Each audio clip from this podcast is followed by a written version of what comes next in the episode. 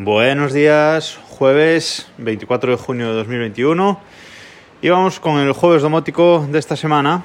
Y hoy quería hablar de otra forma sencilla de empezar en domótica, de empezar con eh, cacharros, que empezar con, algo más eh, en domótica que un simple enchufe wifi, que es un poco por lo que todo el mundo seguramente empiece.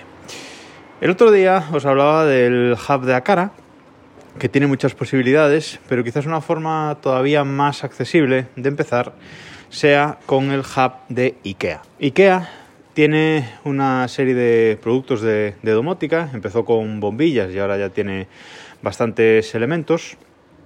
Y su forma de, de hacer esta domótica fue mediante tecnología Zigbee. Es decir, igual que el hub de Akara, igual que los elementos domóticos de Akara, pues IKEA optó por esta tecnología. Con lo cual, para que los dispositivos que vende IKEA, entre ellos, pues eso, las bombillas Stratfry, creo que se llaman, eh, pues toda esta gama de dispositivos domóticos ahora tiene también eh, motores para, para stores, eléctricos eh, automáticos, hay enchufes, también, bueno, han ido ampliando toda su gama, aunque empezaron por, por las bombillas, pero ahora hay muchas cosas.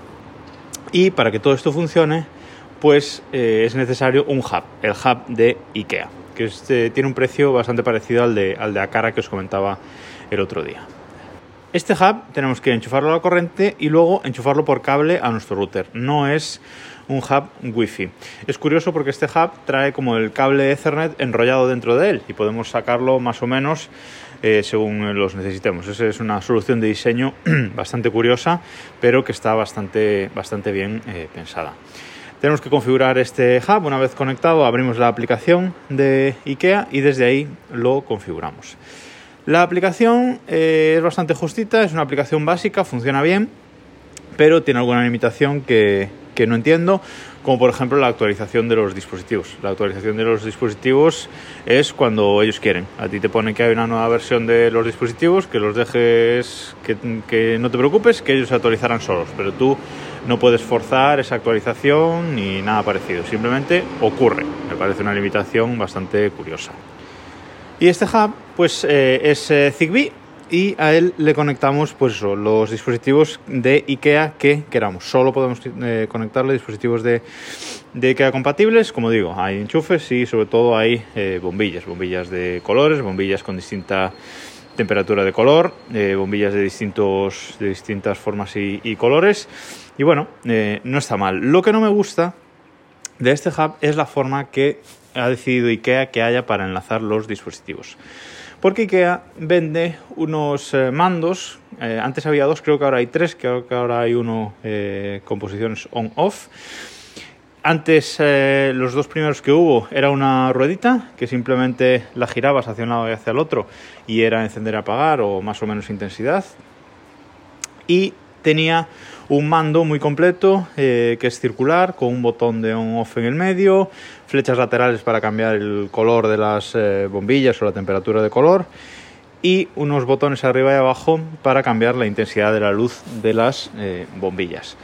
Estos mandos, si los queremos utilizar, pues eh, están bien, pero el problema es que son necesarios, son requeridos para enlazar, por ejemplo, las bombillas o para enlazar, por ejemplo, el enchufe de, IKEA. Lo primero que tenemos que hacer es enlazar este, uno de estos mandos con el dispositivo domótico, con la bombilla o con, con el enchufe o con lo que sea.